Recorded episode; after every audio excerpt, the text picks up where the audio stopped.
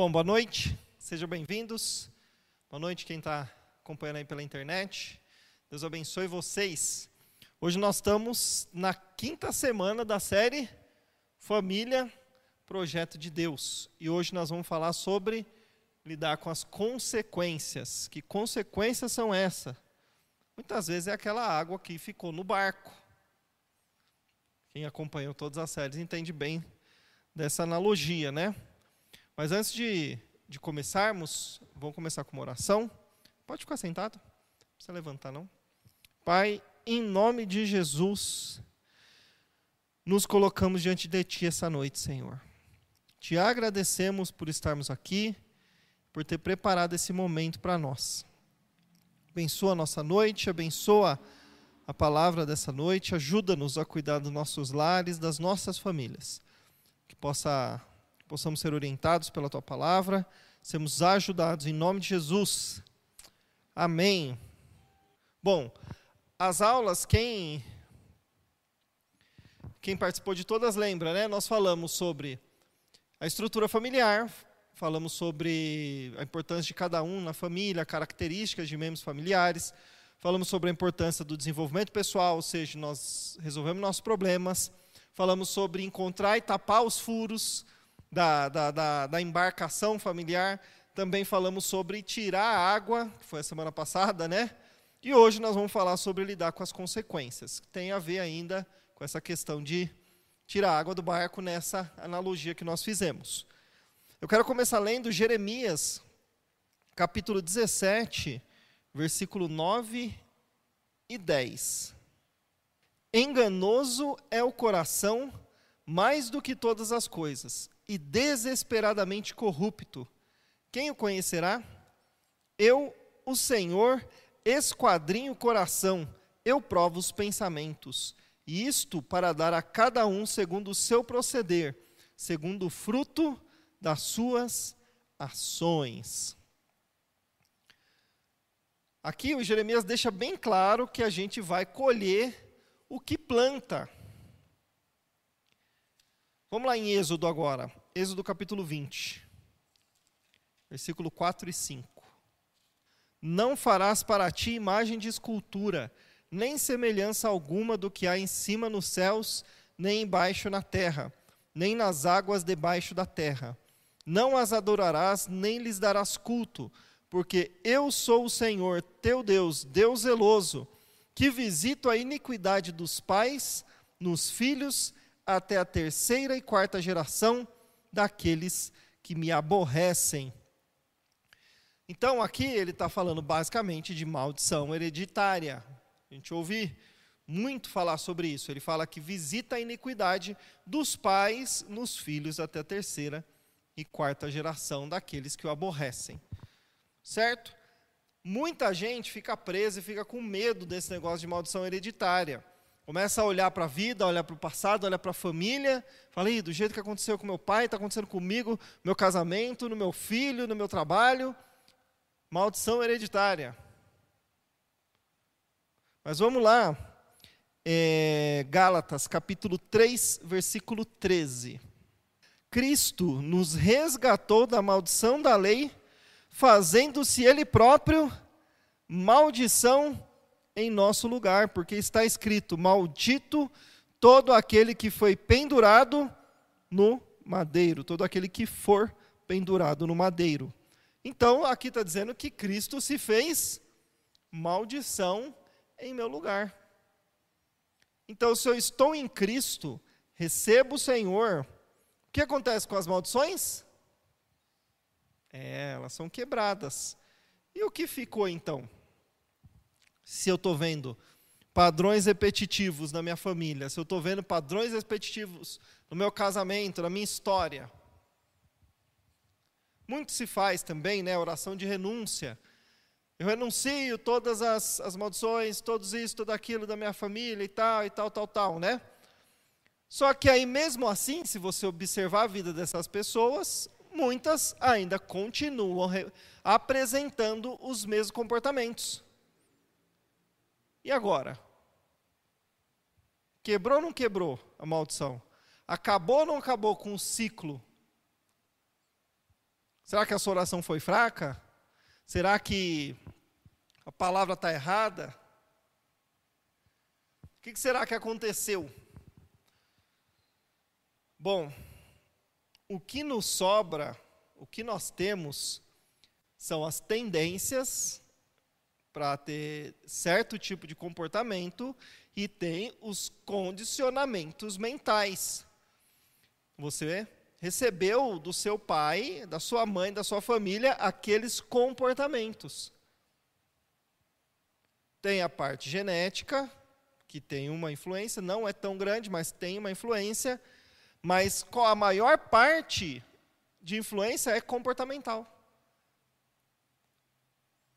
Recentemente eu atendi uma irmã que ela falou assim: ah, participei de um seminário de cura e libertação, fiz todas as renúncias, recebi as orações, saí de lá pior. Parece que a coisa começou a piorar, a raiva, irritação, comecei a ter problema com não sei quem. Então, a gente tem que observar isso aí. Quem está em Cristo? Quem está em Cristo? Quem em Jesus? Todos nós. Então, em Cristo, a maldição foi quebrada. E agora? A palavra está errada? A obra de Cristo não funcionou? O que sobra? Condicionamento, comportamento. Então, nós precisamos observar o nosso comportamento para entender da onde veio e a gente aprender a mudar isso aí. Isso é básico, a gente fala bastante sobre isso aqui. E aí, vamos trazer, o que, que isso tem a ver com a família, né? O resultado da sua casa hoje, o resultado da sua família, do seu casamento, dos seus filhos, é, é uma, na verdade, é uma semeadura, uma consequência do que foi plantado. Você está colhendo o que foi plantado. Ah, meu casamento é ruim, mas o que você plantou lá no começo? Ah, meu filho é isso, mas tá bom, o que foi plantado nele lá no começo? Ah, e me mandaram embora do emprego, mas tá bom, por que, que te mandaram embora? Ah, não, porque estou mandando um monte de gente embora. Tá, mas todo mundo foi mandado embora? Não, ficou alguém. Então, por que, por que ficou quem ficou e foi mandado embora quem foi mandado embora? Tem que pensar sobre isso aí. Se num trabalho, por exemplo, você é um, um, um, funcionário acima da média, você não vai ser mandado embora, você vai ser um dos últimos a mandar, ser mandado embora, se for. Então, é sempre pensar, né? Por que está acontecendo isso aqui? Será que o que eu plantei para estar colhendo isso aqui? Tudo na nossa vida é semear e colher. Vamos ler Gálatas, capítulo 6, versículo 7. Não vos enganeis, de Deus não se zomba, pois aquilo que o homem semear, isso também também ceifará. Então é semear e colher. Então às vezes a gente olha para a nossa vida, olha para a nossa situação, reclama, esbraveja, casamento está ruim, acaba, vai embora, Filho não está dando certo, joga a culpa nos amigos, joga a culpa na, na, na, na cidade, joga a culpa na escola. Mas não olha para si e fala assim: qual é a minha parcela de culpa nesse negócio aqui?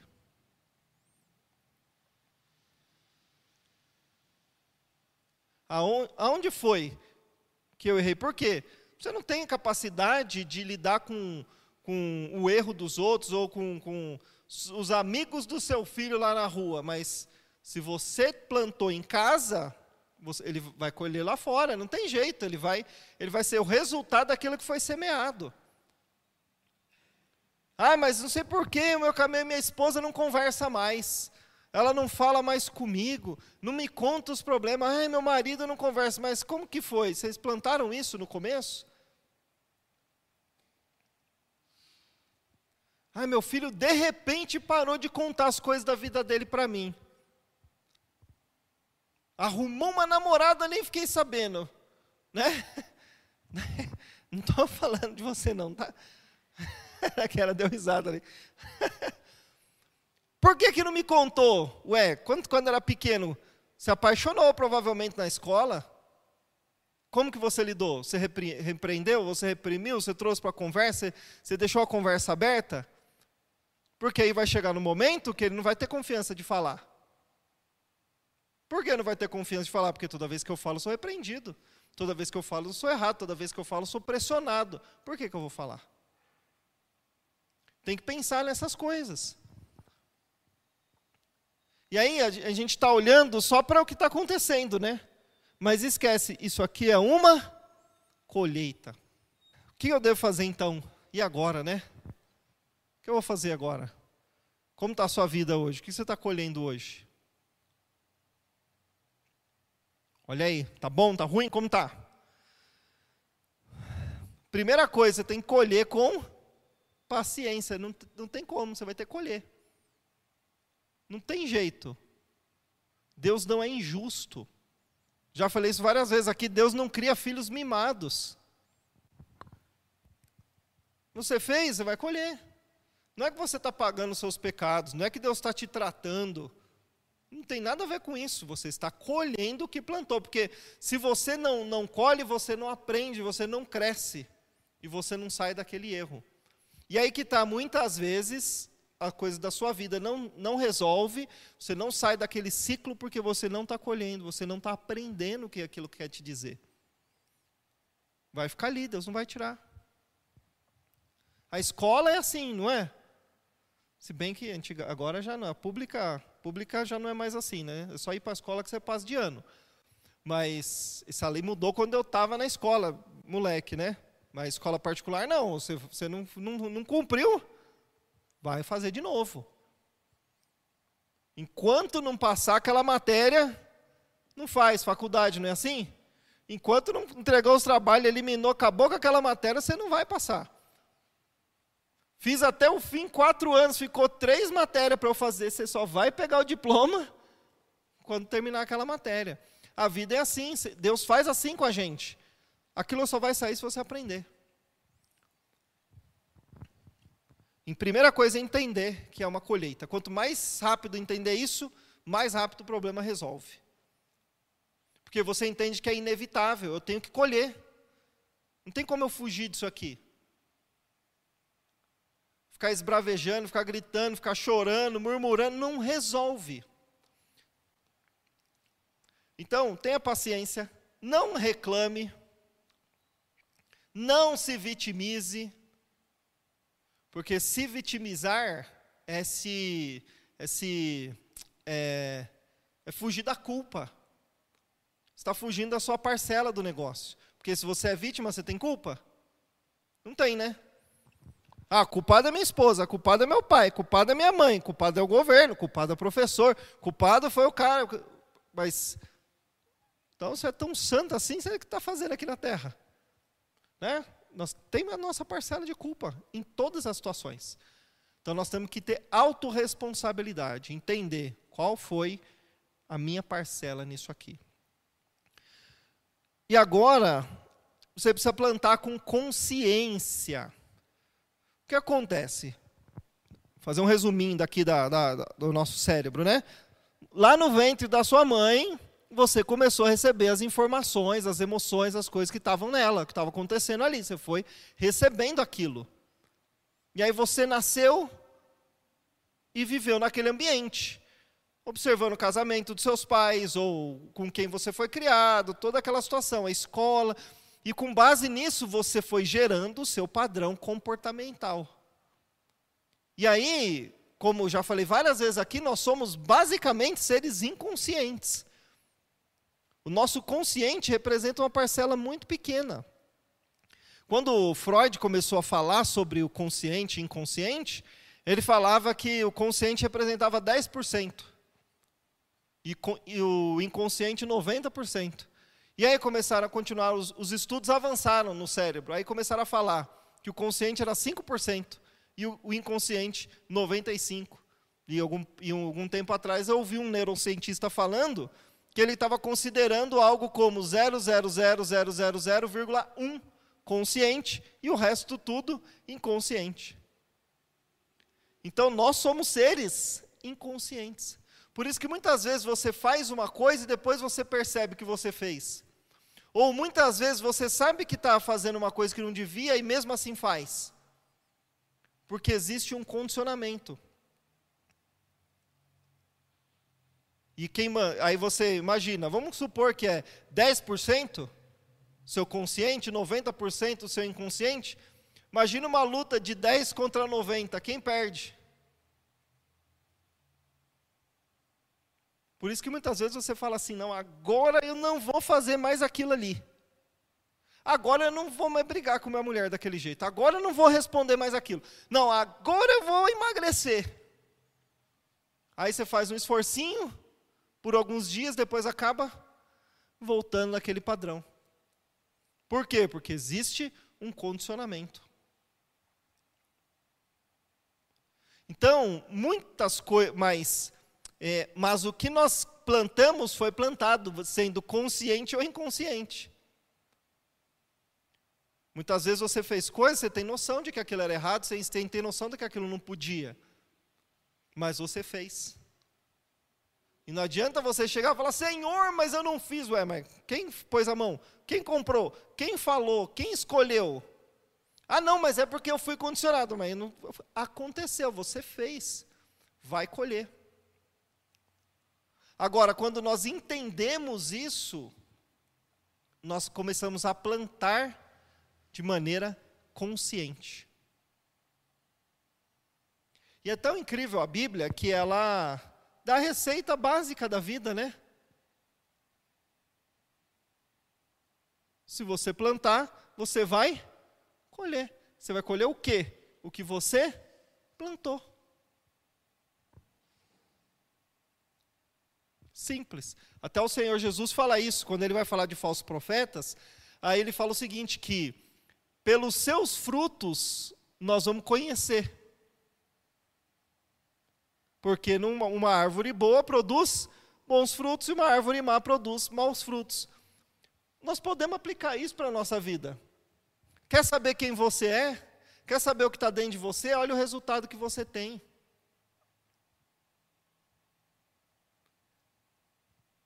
A árvore se conhece pelos frutos. Quer saber como que é o seu, seu padrão financeiro aqui na mente? Olha só o resultado de finanças. Quer saber como é o seu padrão de, de, de, de amor, de casamento, de relacionamento? Olha como está o seu casamento. Quer ver como é o seu padrão de pai? Olha como você trata seu filho. Olha o seu relacionamento com o filho, de profissional, em tudo na vida. Quer saber o que tem dentro? Olha o resultado. Porque o Senhor Jesus disse: você conhece a árvore pelos frutos. E agora, hein? Quem sou? que árvore sou eu, hein? Temos que olhar.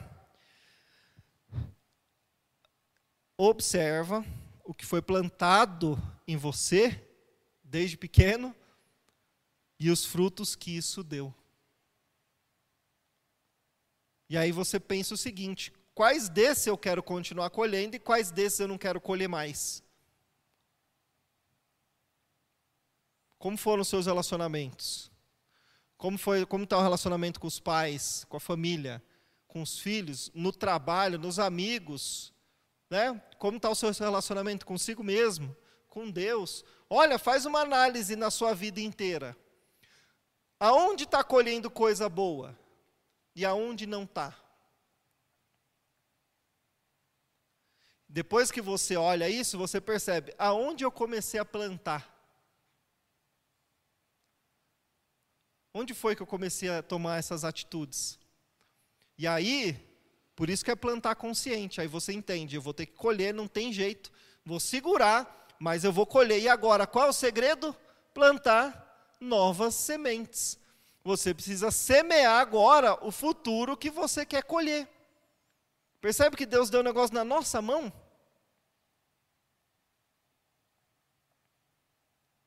Ai, um dia eu tenho sonho e ter uma fazenda de laranjas.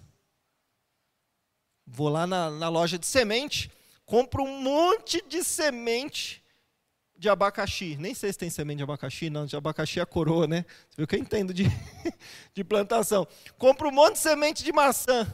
E aí eu planto a maçã. E daqui a 10 anos eu vou colher quantas laranjas? Quantas? Nenhuma, eu vou colher maçã. Então você tem que plantar consciente. Tem gente que chega lá com 60 anos, fala: "Oh, aquele amigo meu teve sorte, rapaz. Olha a família dele que bonita. Olha, ele aposentou bem. Olha só, ele está tranquilo agora na casa dele, não paga aluguel, eu estou aqui. Ué, mas foi sorte? Vamos lá conversar com o cara. Ah, o que, que você fez? Ah, estudei, rapaz. Entrei na empresa, fiquei 30 anos na empresa lá, trabalhando, estudando, me aperfeiçoei. Procurei educar bem meus filhos, fui, procurei ser um bom marido, guardei dinheiro, em vez de ficar gastando na época, ficar festa e festa e festa, festa, não, estava investindo aqui, consegui comprar minha casinha, né, consegui pagar um INSS para eu aposentar melhor. Ah, foi sorte, né? né? Tem, igual quando a gente é, ouve história de empresários, né? Ai, estava falido e tal, e aí eu fiz tal coisa e minha empresa cresceu e agora estou tô, tô nadando no dinheiro. Estou bem, graças a Deus. Olha aqui, cresceu, estou com 600 funcionários aqui. Aí o outro fala assim, rapaz, esse cara deu sorte, você viu? Ah, vai lá ver quantas vezes ele faliu, quantas vezes ele ficou endividado, quantas vezes ele trabalhou das seis da manhã até a, até a meia-noite daqui do, todo dia, sem férias. Vai, foi sorte? Está colhendo o que? Plantou. E aí você, muita gente fala assim, não, mas eu já comecei e não deu certo. Mas por que você parou? Tem que continuar plantando. Ah, mas eu tentei melhorar com a minha esposa e, e três dias depois nós brigamos. Tá bom, se arrepende, pede perdão, vamos, vamos de novo, vamos resolver, vamos para frente. Isso é plantar consciente. Você entende quais foram os erros, para de fazer e começa a plantar o que você quer colher. E aí você tem que saber o que você quer colher. Senão, igual lá em casa, né? Tem um periquitinho agora lá para as crianças, tem a ração dele é um monte de semente. Ué, sei lá que é do que aquilo lá, se eu vou jogar vai nascer o quê? Não sei, é um monte de semente. Então eu vou colher aleatório. Tem que ter consciência. E o segundo ponto, não, eu nem sei se quantos pontos eu falei aqui, né? Mas é o faça a manutenção. Gênesis 2:15. Tomou, pois, o Senhor Deus ao homem e o colocou no jardim do Éden para o cultivar e o guardar. Quantas missões Deus deu para Adão aqui no jardim do Éden? Duas: cultivar e guardar. Então, nós podemos dizer que a família é o nosso jardim. E qual é a missão? Cultivar e guardar. Então eu vou bater de novo na tecla da comunicação, que eu sempre bato, que é importantíssimo isso aqui. No versículo 16, Deus fala assim: E o Senhor Deus lhe deu esta ordem: De toda árvore do jardim comerás livremente, mas da árvore do conhecimento do bem e do mal não comerás, porque no dia em que dela comeres, certamente morrerás. Então Deus falou para o homem o seguinte: ó, você pode comer de toda a árvore que está no jardim, menos a árvore do conhecimento do bem e do mal. No versículo 9, Deus fala assim, ó: Do solo fez o Senhor Deus brotar toda sorte de árvores agradáveis à vista e boa para alimento. E também a árvore da vida onde? No meio do jardim e a árvore do conhecimento do bem e do mal, certo? Então Deus falou para ele o seguinte: você pode comer todas as árvores, só não come da árvore do conhecimento do bem e do mal. Segundo que nós lemos aqui, qual árvore estava no meio? A árvore da vida, no meio do jardim, e a árvore do conhecimento do bem e do mal. Pode ser que estava uma do lado da outra? Pode, a Bíblia não está clara. Mas o que a Bíblia fala para mim é que a árvore que está no meio do jardim era a árvore da vida. Será que a árvore do conhecimento do bem e do mal estava mais para o cantinho? É para não, não buscar? Não sei. Mas vamos lá no versículo 2 do capítulo 3. Respondeu-lhe a mulher: Do fruto das árvores do jardim podemos comer, mas do fruto que está no meio do jardim, do fruto da árvore que está no meio do jardim, disse Deus: Opa, era a árvore do meio do jardim que não era para comer? Então, já tem uma coisa errada aqui, né? A árvore do meio dele não comereis e nem. Tava, Deus falou isso para Adão? Você falou, não coma. Então, o que, que aconteceu no meio do caminho aqui? Problema de comunicação. Quem teve que falar para a mulher isso aqui? Provavelmente Adão. Porque depois que Deus falou com Adão, que veio Eva. Então eu imagino lá que Eva de repente abre o olho, não sei como foi, né? E aí, o que, que eu estou fazendo aqui? Ó, é o seguinte, nós estamos aqui, Deus me criou, colocou essas árvores todas aqui, tive que dar nome para todos esses animais, depois eu falo com você como, como eu escolhi os nomes para eles. E ele deu uma orientação, que a gente pode comer de tudo, não sei, porque aonde foi que falhou a comunicação, porque ela entendeu errado. E foi aqui que o diabo entrou. Porque ele falou: opa, não entendeu. Então, eu posso entrar. A maioria dos problemas do nosso lar surgem por causa de comunicação. Ou porque você não fala o que deve, ou porque você fala o que não deve, ou você fala o que deve, mas às vezes no lugar errado, na hora errada, do jeito errado. Então a comunicação é extremamente importante. Tem muita gente que tem um monte de problema psicológico e acaba se tornando um problema físico porque não fala. Aceita tudo calado a vida inteira, não reclama, não comunica. Se você não fala, a pessoa interpreta o que ela quer. Aí surge um monte de problema. Então tem que falar. Ah, mas se eu falo, ele fica assim. Então já viu mais um problema aí para resolver. Vamos aprender a comunicar. Ó, oh, vamos conversar, mas vamos combinar o seguinte: não, não fala daquele jeito que você fala sempre. Ah, mas você já vem. Calma. Ah, tem que aprender a conversar.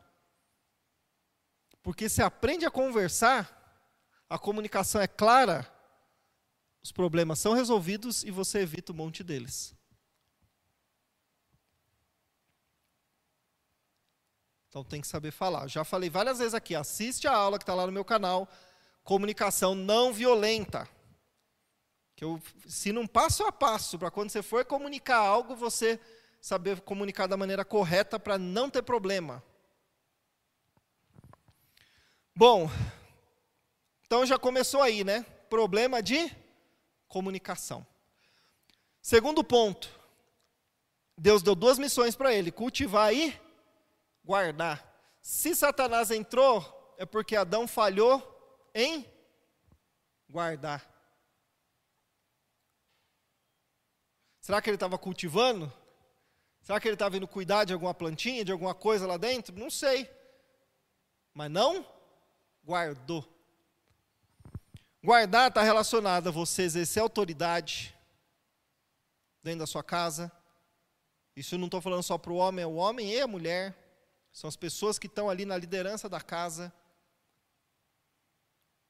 Tem que estar tá esperto, sabendo onde as coisas estão acontecendo. Na hora que você percebe que está indo para um caminho, você já tem que agir, não pode deixar. Tem gente que fica esperando, né? Não, vamos esperar para ver se se resolve sozinho. Ué, mas como assim? Fica empurrando com a barriga, o negócio está vendo lá que está. Aí depois fala, ah, esse menino de repente foi para o mundo e começou a usar droga. Ué, mas peraí, de repente, do nada ele acordou assim? Alguma coisa aconteceu em algum momento do caminho.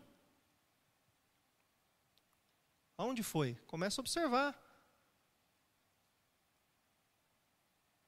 Aí, de repente, minha esposa acordou do nada, ficou com raiva de mim. Do nada, ainda mais mulher, ela guardou alguns meses até ficar com raiva, né? até expressar a raiva, né? Dependendo da mulher. Tem que tá, estar atento, tem que estar atento. O que está entrando na minha casa, o que está entrando no meu trabalho, o que, que eu estou deixando entrar na minha mente. Porque o que vai ocupar sua mente vai fazer você se comportar, vai, vai, vai, vai dominar o seu comportamento. Então tem que guardar. E o cultivar? Cultivar. Qual foi a última vez que você falou eu te amo para sua mãe? Qual foi a última vez que você falou eu te amo para seu pai? Qual foi a última vez que você falou eu te amo para seu filho, para seu marido, para sua esposa? Qual foi? Qual foi a última vez que você fez um gesto de carinho ali para os seus familiares? Ou para os seus amigos, ou até para si mesmo? Isso é cultivar. E de novo está relacionado a semear. Tem gente, ainda mais crente, que está casado há 30 anos, mas não é porque quer estar tá casado, é porque é crente e não pode separar. Aí morre junto com o cara lá ou com a mulher. Mas por que foi assim? Porque não cultivou. Não posso generalizar, cada caso é um caso, né? Tem coisa aí que uns absurdos que acontecem. Mas no geral é isso aí. Lembra disso, cultivar e guardar. Ah, mas meu marido não é carinhoso, mas tá bom, você é carinhosa com ele? Soma, ele não responde. Tá, por que será que ele não é carinhoso, hein? Como que foi a criação dele?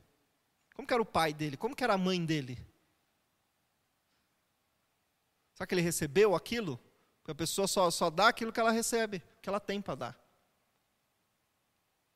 E outra coisa também é que cada um expressa amor de uma maneira. Por exemplo, a minha esposa, ela é na dela, ela é quietinha, sossegada. Mas isso significa que ela não me ama? Ela não é melosa, ela não fica, ui, amor, assim da minha vida. Não, não fica. Imagina se eu ficasse esperando isso, eu ia falar, minha mulher não me ama. Ela não é.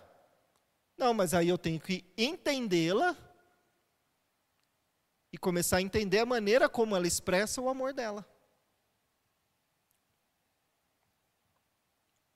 E é do mesmo jeito eu. E é claro, né, a gente pode melhorar, viu? Não é só para ficar nisso, né? Porque às vezes seu marido ou sua esposa ou seu filho quer que você expresse de uma outra maneira, aprenda a fazer também. Está cultivando.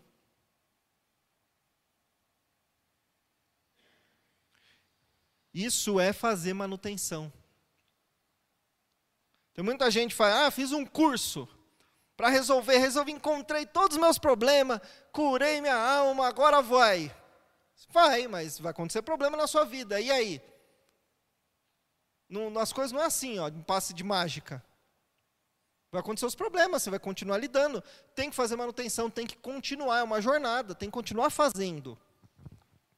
E vale a pena, porque você vai colher. Então, olhe para trás, perceba quais foram as sementes que eu plantei que estão fazendo eu colher desse jeito agora. Entendeu? Colhe tranquilo, espera, porque vai passar. E para de plantar essas sementes, começa a plantar outras. E aí, com certeza, você vai colher. O que não pode é ficar parado, porque daqui 10 anos você vai perceber que as coisas que você queria ou precisava colher tinha que ter sido plantada há 10 anos atrás. E aí você vai ficar, e agora? Não dá. Não precisa resolver para ontem. Não vai, filho, tem que colher. Não tem jeito, não vai resolver.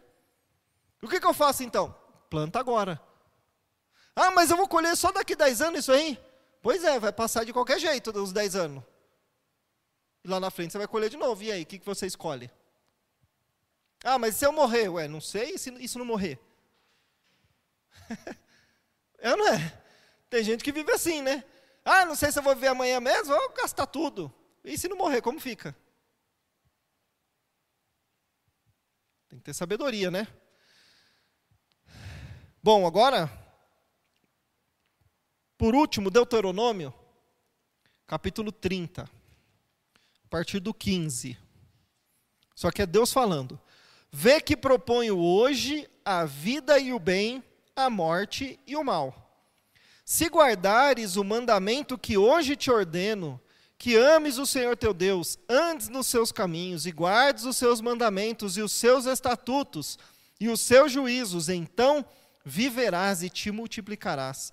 E o Senhor teu Deus te abençoará na terra a qual passas para possuí-la.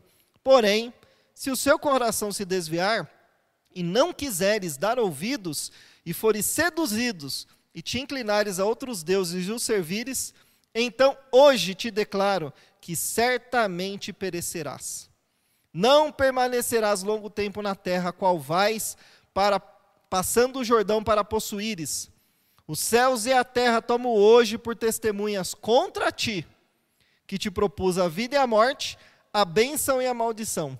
Escolhe, pois, a vida para que vivas tu e a tua descendência, amando o Senhor teu Deus dando ouvidos à sua voz e apegando-te a ele, pois disto depende a tua vida e a tua longevidade, para que habites na terra que o Senhor, sob juramento, prometeu dar a teus pais Abraão, Isaque e Jacó.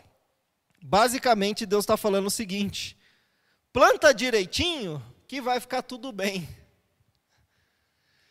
E aí ele explica o seguinte: se agora, se você não fizer isso aqui, você vai colher também, mas vai ser aquilo lá. Ó. E eu acho interessante, isso aqui é um conceito que as pessoas precisam tirar da cabeça. Elas falam o seguinte: Deus sabe o dia da minha morte. No dia que Deus escolheu, acabou. Será? Olha o que ele fala aqui, ó. 20, versículo 17. Porém, se o teu coração se desviar e não quiseres dar ouvido e fores seduzido e te inclinares a outros deuses e os servires, então hoje te declaro que certamente perecerás. O que, que vai acontecer? Não permanecerás longo tempo na terra. Vai encurtar seus dias.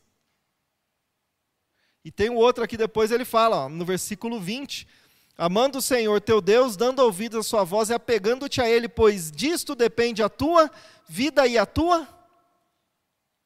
Ah. Fuma dois maços de cigarro por dia para você ver se você vai morrer no dia que Deus quis que você morresse. Né?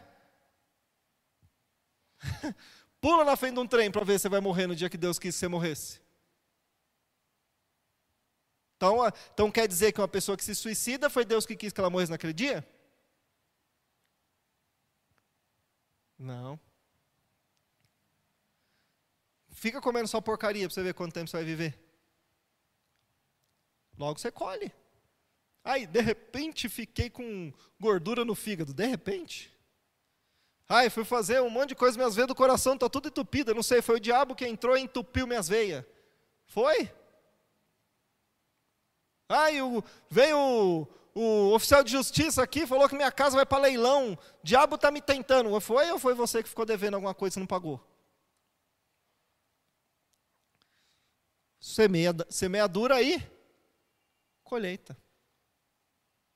De Deus não se zomba. Aquilo que o homem plantar, ele vai colher. Então eu não quis desanimá-los hoje. Não sei se desanimei, né? Olha para o quadro da sua vida e lembra, é colheita. Não reclama. Muda. Reclamar não resolve o problema. Se reclamar resolver esse problema, estava bom, né? É não é? Não resolve. Sabe o que resolve o problema? Resolver problema enfrentar, ir para cima, vou fazer, vamos resolver esse negócio aqui. Senta aqui, vamos conversar. O que está acontecendo? É, não quero falar. Não, nós, temos que conversar, nós temos que resolver. Não quero ficar assim, não morando na mesma casa, a gente precisa conversar. Não, mas não quero falar agora. Então tá bom, que hora que nós vamos conversar? Vamos conversar. Senta ali, ó, conversa. Homem não gosta de conversa, mulher gosta mais de conversa, homem não gosta de conversa. É complicado. As mulheres precisam entender isso aí também, tá? Para a coisa mais difícil para o homem, a coisa que mais enche o tornozelo dele é quando a mulher fala assim: amor, a gente precisa conversar. Nossa, a gente quer fugir disso aí, igual o diabo foge da cruz. É verdade. é difícil pra caramba, mas tem que encarar, ué. Você casou. Está no relacionamento, vai ter que resolver. Então é melhor resolver antes. Porque dependendo da mulher, filho, você não vai ter paz, não. É ou não é? Se a mulher não está bem, parece que a coisa não vai. Então sente conversa, resolve, que aí a coisa vai, melhora. É o desafio, né? É um, um dos desafios do relacionamento. Mãe com filho, conversa fala o que está sentindo. Se errou, pede perdão. Pede perdão para o seu filho. Isso não vai diminuir sua autoridade. Pelo contrário, vai te respeitar mais. Não tenta fazer uma posição de super-herói para o seu filho, porque uma hora ele vai descobrir que não é. E aí ele vai achar que você foi um grande mentiroso. Você enganou ele a vida inteira. E aí, ao invés de te respeitar, ele não vai te, não vai te respeitar. Ele vai falar: Não, você, meu pai é um fraco, minha, minha mãe é isso, minha mãe é aquilo. Não tenha medo de assumir o seu erro, de mostrar uma fraqueza, de chorar na frente do seu filho uma vez, de falar que você está triste ou por que, que aconteceu. Isso é importante, fazer manutenção, isso ajuda na casa, ajuda na família. No trabalho é a mesma coisa, não tenha medo de se humilhar e falar, eu errei. Fui eu, pronto, aqui, ó, errei. E aí, o que pode fazer? Vamos resolver? Não vai, então vou embora, o que, que eu vou fazer? Tem que ser homem e mulher para enfrentar a coisa. Certo? Aprender a lidar com consequências, porque as consequências vieram dos atos de quem? Meu. E é claro, por isso que é importante ouvir as outras mensagens também, entender que nós estamos, é, nós vivemos num, num, num sistema aí familiar, nós estamos conectados, então as minhas atitudes refletem na vida dos outros também, a dos outros na minha. Isso também se, se propaga até o mundo inteiro, né? Mas começa dentro de casa. Certo? Tiveram alguns insights hoje, não? Sim ou não? Sim? Então tá bom, isso que é importante. Não sei como que fica aí dentro, né? não dá para ver. Bom, é isso aí. Vamos ficar em pé para eu fazer uma oração para nós encerrarmos? Pai, obrigado por essa noite. Obrigado pela tua palavra e por nos ajudar. O Senhor está vendo aqui cada família que, veio aqui hoje, aqueles que estão acompanhando pela internet. O Senhor conhece a dificuldade e as necessidades, e o Senhor também sabe qual é a solução para os problemas. Então, peço, Senhor, que o Senhor entre na vida de cada um essa noite. Sabemos que o Senhor pode ter falado no coração de cada um durante a palavra de hoje. Então, Ajude o Senhor na jornada, para que eles possam ser mais equilibrados, ter famílias mais sólidas, mais equilibradas, casamentos, relacionamento com o filho, com os amigos, no trabalho, com a sociedade, relacionamento contigo e no geral, Senhor. Possamos ser pessoas mais equilibradas, mais sóbrias, para que possamos avançar, para que a sociedade, para que a humanidade se torne uma humanidade mais equilibrada, se torne uma humanidade melhor, Senhor. Sabemos que a tua palavra nos direcione e nós podemos ser esses que traz luz para essa terra. Mas para isso ajuda cada família a lidar com as suas trevas, lidar com as partes escuras, enxergar, Senhor, os problemas, levar luz para onde está escuro ainda, para que possa resolver e ser transformado. Eu abençoo em nome de Jesus cada família aqui. Declaro que a família está no coração de Deus e que os que estão aqui são abençoados. Em Cristo nós recebemos todas as bênçãos e cremos que todos aqui estamos em Cristo. Em nome de Jesus, amém.